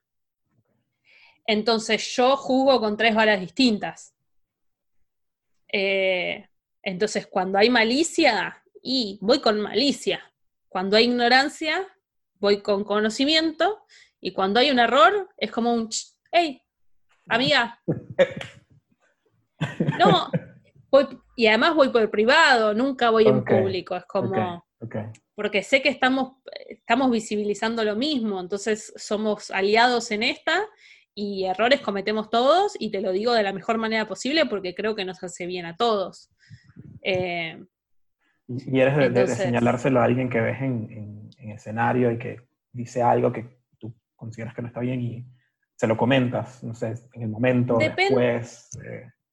Hay muchos dependes, hay muchos dependes, porque para, O sea, yo te estoy contando esto con ocho años haciendo stand-up. Entonces, yo no tengo hoy la misma confianza que tenía cuando hacía seis meses que hacía stand-up. Eh, tampoco tenía las herramientas para en ese momento dispararme y decir, che, esto que estás diciendo no me gusta. Em, no es lo mismo cuando yo soy la programadora de sala o cuando yo soy el cierre de un show o cuando es el lugar donde yo trabajo. Eh, no es lo que cuando eh, estoy de gira, de invitada a último minuto en otro país. Cuando alguien de onda me invitó a su show, no me conoce, no sabe lo que hago. Entonces hay como muchos dependes. Yo la realidad es que em, cualquier agresión que sea personal a mí, me voy a defender a muerte porque las agresiones uno se defiende. Eso es elemental. Entonces, yo voy a un podcast y me hacen un chiste que no me gustó y te tengo que interpelar. Obvio. ¿En qué tono? Y depende de la agresión. Depende si viene de la inocencia, de la malicia. Digo, pero te voy a interpelar, como, che, pensemos por qué acaba de pasar lo que acaba de pasar. Em, y después, en, según el show, eh, yo la verdad es que tengo desde amigos que antes de probar los chistes me los mandan y me dicen, Cheli, lo puedes mirar porque yo creo que estoy siendo buena persona, pero preferiría que vos lo, lo mires porque creo en tu criterio y yo no soy la palabra final de nada, pero si a vos te sirve y a vos te va a dar confianza, yo te lo miro y no tengo ningún problema y qué bueno que haya ese diálogo, porque quiere decir que tenés un interés en, una sociedad un poco menos horrible. Em, y después también me, la, la por ejemplo, yo programaba la Jam de stand-up, eh, que es un ciclo que existe hace seis años en Buenos Aires, donde se prueba material, comediantes profesionales estrenan chistes por primera vez para gente. Es medio una excepción, es como un open mic de medio premium. Sí. Y yo hacía la programación de los comediantes con otro productor. Yo eh, mi, mi devolución era, si no me gusta lo que haces, no te invito más. ¿Qué es lo que los hombres hacen con las mujeres todo el tiempo? Totalmente. Eh,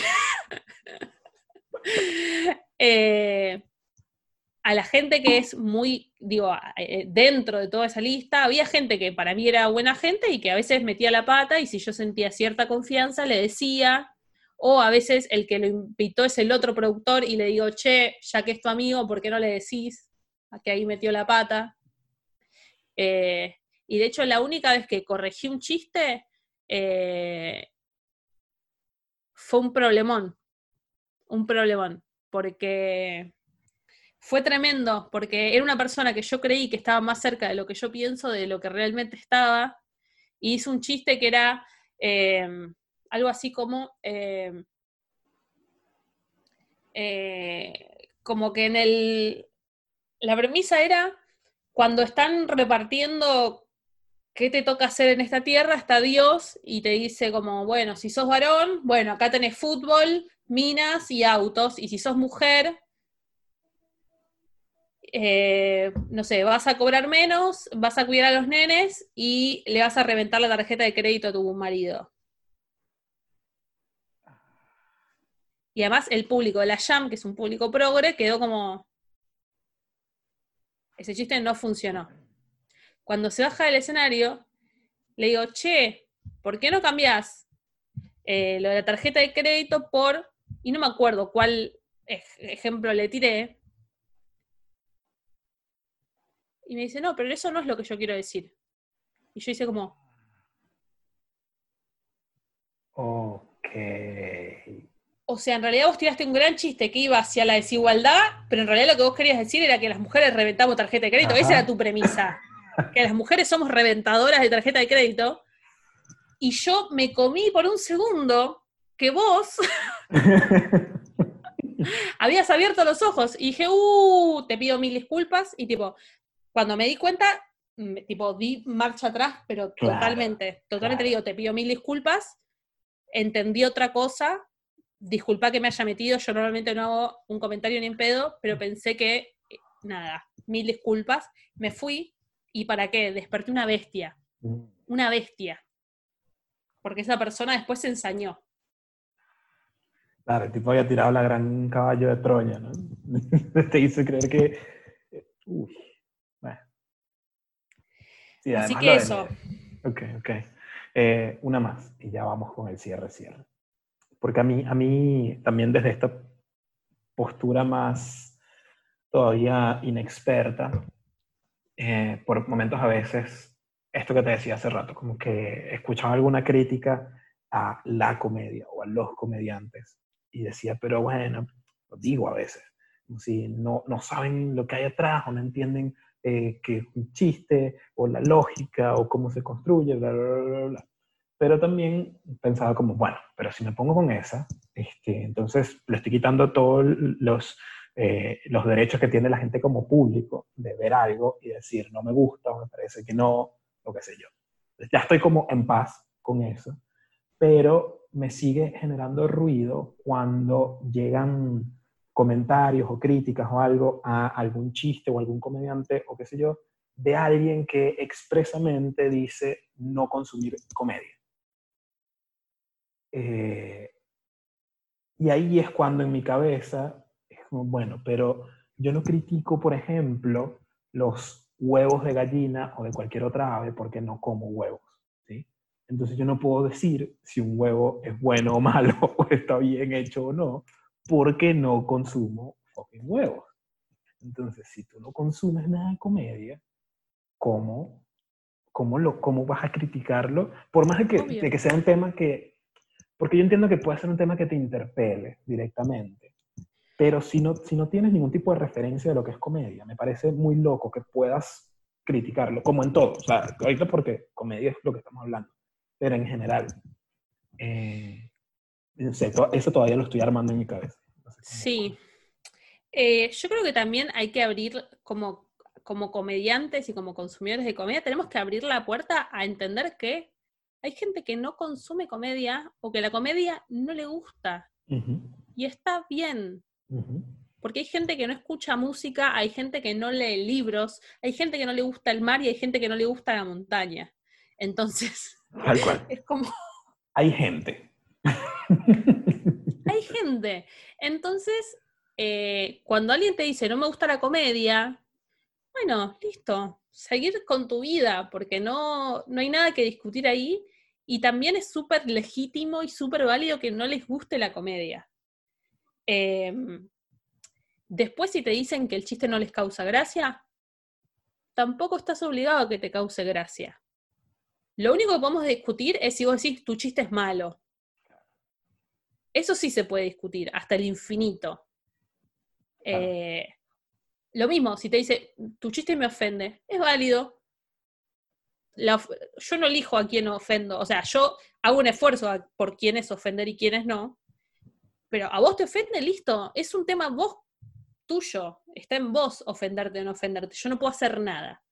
Yo sí puedo hacer un ejercicio de pulir mis chistes para que ofendan a la gente que yo quiero ofender. Claro. Y no a la que no quiero ofender. Claro. Y creo, creo que también hay que, hay que hacer el trabajo de entender que eso puede pasar y que eh, lo que yo estoy tratando también de, de, expandir esa idea de que, bueno, libertad de expresión sí, pero libertad de expresión implica que, el, o sea, que lo que dices, puedes decir lo que quieras, pero tienes que estar consciente de que eso va a tener consecuencias. Exactamente. Mm, y, bueno. y también entender que la comedia es contexto y que cuando uno tiene un tweet, vos tenés 200 followers, y probablemente esa gente sean tus amigos, tus conocidos. Si alguien te retuiteó o tuviste más de dos retweets, eso le lleva a una persona que no sabe quién sos, que no sabes en dónde estás parado, que no sabe cuál es tu mensaje, que no sabe las cosas que tuviste que vivir. Entonces, probablemente lo entienda de otra forma. Eh, entonces, qué sé yo. Yo creo que, no sé, Dave Chappelle hoy puede hacer un chiste sobre lo que quiere y todos entendemos el 100% del contexto de Dave Chappelle. Sí. No hay lugar para los malentendidos. Por eso a Dave Chappelle lo prendo fuego siempre. Porque es como, hermano, yo sé de dónde venís. Todos sabemos de dónde venís. Entonces, cuando, cuando decís lo que decís, sos plenamente consciente. Yo sé de lo que sos consciente. Sí. Entonces, sos 100% responsable de lo que estás diciendo. Tal cual. Entonces, cuando alguien le llega un chiste retuiteado de Liana a la casa, y se puede, se, puede malinterpretar, sí. Además son 280 caracteres y qué sé yo. Claro, claro. Por ahí era un, chiste, el, anterior, en un show era el del anterior al cierre. Era para tirarlo ahí. Exacto.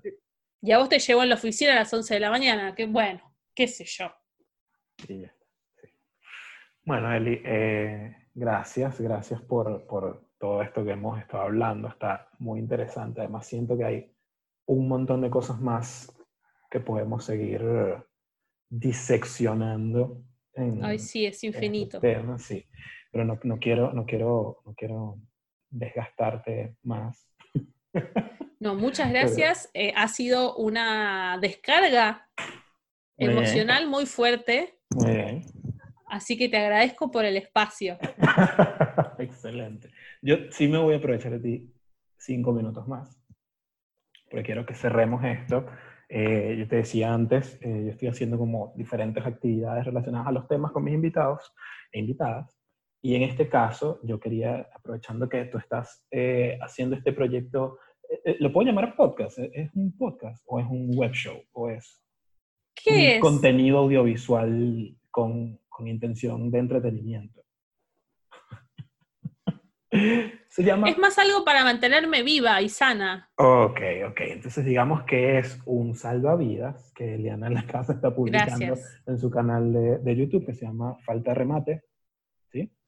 Eh, donde se sienta con otros comediantes em, a, a, encontrarle remate a algunos chistes, ¿no? Yo me voy a aprovechar de este espacio para eh, incluirme como un invitado a falta remate en mi podcast, ¿sí? y eh, a ver cómo, o sea, viendo todo lo que hemos hablado, yo tengo, yo tengo mucha curiosidad con el tema del feminismo, con el tema de lo que genera en mí toda la experiencia de la mujer, ¿sí? El femino curioso. Eh, sí, sí, sí, sí. Entonces voy... Sos machirulo flexible. tal cual, tal cual, porque eh, de inmediato aquí voy a salir a hacer chistes machirulos con mis amigos en WhatsApp. Eh, tengo, tengo un par de temas de chistes que he estado trabajando. Uno está más trabajado que el otro, así que voy a empezar por el que está menos trabajado, como para ver el ángulo que le quiero dar y que me digas qué te parece. Hace mucho tiempo estoy tratando de escribir sobre mi experiencia caminando en la calle. Obviamente ahorita está como más está diferente, pero mi experiencia caminando en la calle e intimidando personas específicamente mujeres. Porque como hombre negro, en la calle eres bastante intimidante a pesar de tener esta cara de tonto. ¿sí? Eh, entonces, había como dos ideas que yo tenía del chiste, que uno era eh, todo el trabajo que yo estoy haciendo internamente para no ser intimidante en la calle. Entonces, es hablar, esto te lo estoy hablando, no he escrito nada, pero quiero saber cómo, cómo, cómo se escucha hasta ahora hablar de todo el proceso que yo hago en mi casa antes de salir, para practicar expresiones faciales que transmitan, no te voy a hacer daño. Terminando en una expresión totalmente perturbadora que dice, corre. sí. Eh, obviamente eso, eso implica que tengo que hacer como todo el acting de las caras que estoy haciendo Em, pero no sé, mi angustia, honestamente, es, estoy siendo, estoy siendo muy machirulamente egoísta de hablar de una situación que las mujeres viven, y, pero no. a mí. No, no, no, no, no, al contrario, estás dando tu perspectiva, estás, estás diciendo, hola, yo sé que hay un problema, quiero ser parte de la solución, no sé cómo.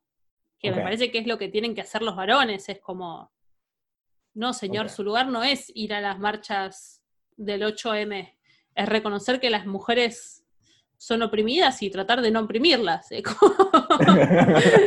eso lo que usted tiene que hacer. Dicho, es más fácil que ir a la marcha, es menos desgastante físicamente. También. Eh, me parece brillante. Creo que igual lo de las caras es el punto de partida. Creo que oh. esa cara de creepy es eh, el principio y creo que hay un abanico de posibilidades de lo que puedes hacer para no intimidar a una mujer. Sí, sí. Em, porque creo que el universo de lo que no nos da miedo, si yo, por ejemplo, yo pensé, en, mi, mente fue como, bueno, ¿quién es la persona que menos miedo me da cuando me lo cruzo por la calle? Una embarazada. Okay. Entonces, ¿qué pasa si vos te pones una panza embarazada para salir a caminar? Y no te tengo miedo, pero siento mucha confusión. Claro, claro. Te quiero hacer muchas preguntas. Em, otra cosa es que salgas con un, con un, eh, con un perro. La gente que está que tiene un perro no va a robar porque está con un perro, o no va a violar porque está con un perro. Claro. Claro, eh, Entonces que empieces a llevar a tu perro al trabajo, que empieces a llevar a tu perro a... que te, que te alquiles un perro, que sí, o que intente, intente, sacar a pasear al gato también. Que igual cae en la categoría de por qué este tipo está caminando con un gato en la calle. Esto extraño, eh, pero me parece cómico, me parece divertido. Sí, me, gusta, me gusta porque además lo puedo, lo puedo unir con otro tema que es que yo en realidad soy muy ansioso en general, pero en la calle eh, me angustio. O sea, posiblemente yo estoy más asustado o más ansioso de toda la situación de lo que pueda estar la chica. Entonces, si se acerca a preguntarme por qué soy un hombre que está embarazado, eh, salir corriendo soy yo. No, no quería hablar, no quería llegar a este punto. ¿Por qué? ¿Por soy un hombre que está embarazado? Porque no te voy a violar, por eso. Y, de última siempre puedes decir, ¿sabías que, eh, que, existen los hombres trans? Y te vas. okay, Me gusta, me gusta, me gusta eso de las caras como punto de inicio, pero yo lo tenía como final. Pero ese es el punto de inicio nada más de lo raro que puede llegar a ser. Me parece que sí. Eh, y que todo eh, armar un gran mind mapping con todo, todo lo que uno considera inofensivo y tratar de aplicarlo, me parece un buen punto de partida. Cool, cool. Las embarazadas, los viejos, los discapacitados. Un viejo embarazado discapacitado como es... ¿Qué más? Sí, ¿qué más le puedes pedir? ¿Hasta, hasta, hasta, hasta dónde puedes llegar? Para, para intentar no intimidar. Ok, ok. Eso, está, eso va por ahí, eso lo voy a escribir. Lo otro, creo que te lo había comentado, y, pero lo habíamos hablado. Yo, yo soy un, en principio soy un likeador compulsivo de tweets referentes a la copa menstrual. Eh, ese, es un tema que de verdad me interesa mucho, eh, en especial desde que, desde que mi novia se hizo con una copa menstrual. Em, y estaba tratando de escribir chistes sobre eso, pero también como no, no, yo no quiero que suene como que le estoy explicando a ninguna cómo usarla, porque además sería rarísimo, eh, sino mi experiencia con eso. Entonces, yo tengo para chistes ya escritos. Y es que eh, mi novia y yo la compramos, la copa menstrual para ella, obviamente. Eh, bueno, la compramos en conjunto porque pensamos que iba a mejorar su, su experiencia con todo este desastre que viven ustedes, bueno, no desastre, porque lo estamos estigmatizando, pero con toda esta situación compleja que viven sí, ustedes sí, sí. mes a mes. Em, entonces, nada, cuando yo empecé a ver lo, lo, lo, bien que le iba a ella con eso, empecé a investigar por qué esto no es más popular o por qué no se usaba desde antes, y me encontré con que estaba bloqueado por numerosas instituciones, desde hacía mucho tiempo, porque existe hace muchos años, eh, y hay muchas instituciones que, la bloquean, principalmente, obvio, el sindicato de toallitas higiénicas. Eh, ese, ¿Esto es real? No, no, ese, es el primer. Ah. Escuché risa de mi novia por ahí, así que me voy a agarrar de eso.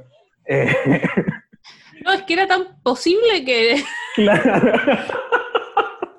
Era posible. Sí, por ahí tengo que. El remate de hacer cuando aclare que no, esa parte no es real. Eh, que el sindicato de toallitas higiénicas. No existe. no existe, exacto. No, pero una de las principales instituciones que bloqueó la expansión, la, sí, la masificación de la, de la copa menstrual fue la Iglesia Católica. Lo a mí, y, lo hacían, sí, eso a mí me parece muy raro, digo yo, porque es una institución que se fundó sobre la imagen de una copa con la sangre de alguien. hasta ahí, bien, ok, ok. Luego digo que me parece, o sea, que la razón por la que la iglesia bloqueaba la, la copa menstrual era porque eh, implicaba que las mujeres tuviesen que tocar. Cosa que entiendo porque todos sabemos que ese es un servicio que la iglesia católica prefiere proveer directamente.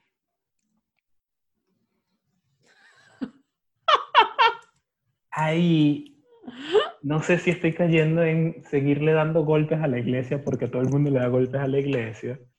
A mí me encanta ese chiste, pero estoy como... Eh. A mí me parece fantástico.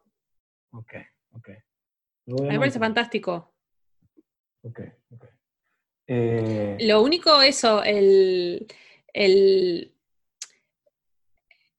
Creo que depende mucho de cómo lo digas y dónde lo digas, que nos demos cuenta que todo esto es una conjetura muy tuya.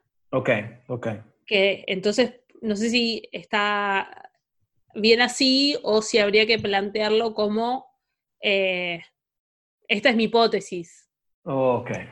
Aclararlo de entrada. O jugar, después aclararlo y después seguir. Ok, pero por ahí eh, como aclarar qué es realidad y qué es hipótesis. Sí, porque eh, está todo eh, en un plano que vos me acabas de aclarar que es imaginario tuyo, pero está tan cerca de la realidad, porque digo, la iglesia genuinamente se ha opuesto a las mujeres teniendo autonomía sobre su cuerpo, entonces está como border ahí hasta dónde será verdad, hasta dónde es mentira. Claro, claro. También juega que, que, a veces yo lo digo en un tono muy académico y suena como que es verdad. Entonces, tengo que, tengo que ver eso. Pero bueno, de ahí tengo todavía mucho que escribir, pero estoy partiendo desde ahí porque todavía no he llegado como mi experiencia propiamente, porque eso tiene una anécdota rara. O sea, para mí fue muy raro como mi novia sacó el manual de la copa menstrual, lo leyó y dijo, ok, cerró y guardó y ya. Y yo era como, hey, pero no, no te la vas a poner, o sea, no vas a, no vas a jugar. Porque esa es mi aproximación al juego. ¿Jugar? Claro, es como, juega con ella, familiariza. Es como, nada, y no, no, no. Espero cuando toque y ya está. Es como, ah, mierda. Em, y, y, eso lo que me recordó fue la primera vez que yo compré condones, eh, que ni siquiera tenía pareja sexual, pero yo compré un paquete de seis condones como para para, para, practicar porque tenía que estar siempre preparado, porque eso es lo que hace la pornografía en tu cerebro de hombre, te hace pensar que cualquier situación es situación que va a llevar a, tener sexo, hay que estar protegido. Y, y, terminé usando, o sea, terminé botando como cuatro o cinco condones en el proceso, eh, porque mm, empezaba a ponérmelos y me daba cuenta que me lo estaba poniendo al revés, y en mi cabeza era como, no, ya, ya, ya tocó por dentro, entonces tienes que botarlo, porque ya está contaminado. ¿Y de qué me voy a contagiar yo mismo? O sea, ¿qué enfermedad venérea de un virgen hay que me voy a autocontagiar? ¿no? Eh, fue toda esa situación. Todavía ahí me falta el remate de terminar uniendo eso con lo de la copa nuevamente para poder encontrar. Eh, no sé si hace falta que lo, lo traigas. Ok, ok. Em,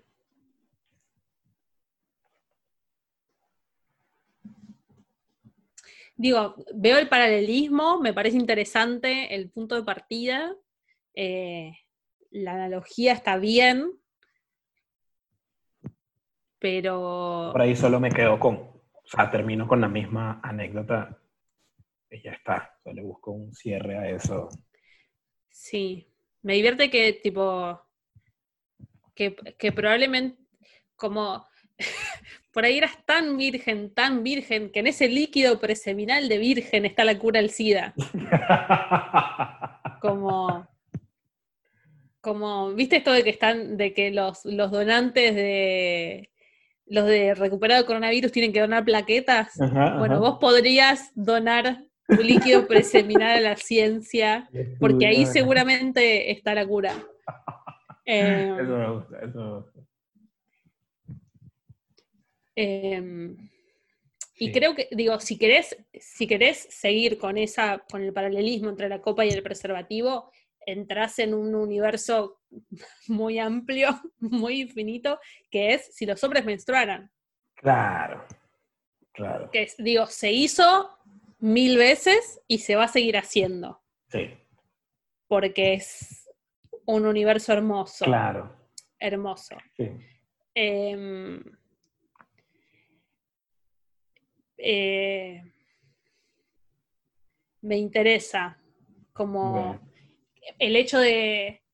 Me, interesa porque digo, hasta ahora siempre que se habló de eh, hombres menstruando tenía que ver con... Eh,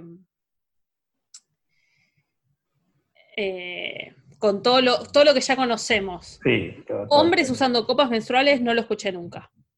Ok, ok, ok. Entonces me interesa eso. Eso lo voy a pensar. También me interesa, porque no conozco, digo, por supuesto que conozco hombres cuyas parejas usan la copa menstrual, pocos son comediantes y pocos tienen este interés genuino por el tema. Yo como mujer puedo recontra evangelizar sobre la copa menstrual y lo fantástica que es para la mujer y para el medio ambiente. Ahora, yo he estado con parejas y ellos también le han encontrado un montón de cosas maravillosas a la copa que me parece que el mundo las tiene que saber. Entonces, en este momento te estoy, estoy nombrando el Jesús de la copa menstrual. Ok, ok, ok. Eh, no sé, creo que, no sé, no es solo el tema de los residuos, del olor, de eh, los menores dolores menstrual, como eh, a mí me ha pasado como de, es como, ah, podíamos casi tener sexo con normalidad con este artefacto. Sí. Ah. No, porque a mí el tampón me daba, eh, el, el, lilito me daba asco. Claro, claro. Y la toallita ni te cuento. Y como, y de pronto hay un cuerpo que está habilitado. Sí. Menos para la penetración, para todo. Y es como. Okay. Me parece, no sé, que es el mejor amigo de. Sí, de la, de la pareja, de la pareja menstruante. De la pareja menstruante, sí, tal cual. Excelente, excelente. Voy a asumir esa responsabilidad y voy a, voy a seguir ahondando en el tema. Me parece perfecto. Genial, Eli. Bueno, ahora sí, muchísimas gracias por estar acá en este episodio de Seré Curioso. Eh, Eliana La Casa, tus redes son. Yes, muchas gracias. Mis redes son acá abajo del video. Eh, soy Eliana La Casa en Instagram, en Facebook, en Twitter, en YouTube. ¿Y quién te dice? El día de mañana en TikTok, en Twitch, eh, en lo que el mundo nos traiga. Claro, claro, donde esté el público, ahí estaremos nosotros tratando de ver si pasan a nuestra sala. Un año atrás, pero ahí estaré. Siempre un año tarde, pero ahí estaré. Ahí está, está. Gracias, gente, nos vemos. Chau.